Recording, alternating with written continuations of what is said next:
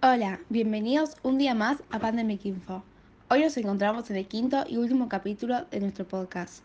En este vamos a estar hablando de la inflación, incertidumbre, congelamiento de precios, tipo de cambio múltiples y aumento del tipo de cambio. Mi nombre es Ariane Segalis y con mis compañeras Antonia Roth, Julieta Alfie y Melina Cohen les vamos a estar informando acerca de esto.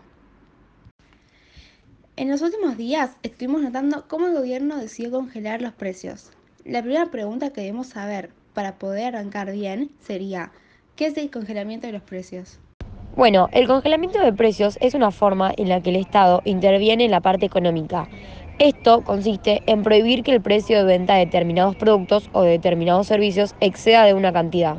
Hoy trajo una invitada especial que es conocida mía y nos va a estar explicando y contando su experiencia con el congelamiento de precios en sus productos. ¿Qué postura adopta el gobierno ante la congelación de precios? El gobierno al exigir congelar los precios de los productos de la producción fue menor, porque no iba a tener mucha ganancia. Aunque el alcohol en gel era y es un producto muy importante e imprescindible debido a la pandemia, la gente lo consumía mucho hasta la cantidad de stock que había, porque como dije antes, al no convenirse producir tanto, no quería perder plata de esta manera. Finalmente hablé con el gobierno y me permitió poner este producto al precio correspondiente para que mi ganancia sea mayor y aumentar la cantidad de stock de este producto. La incertidumbre, ¿sigue estando presente?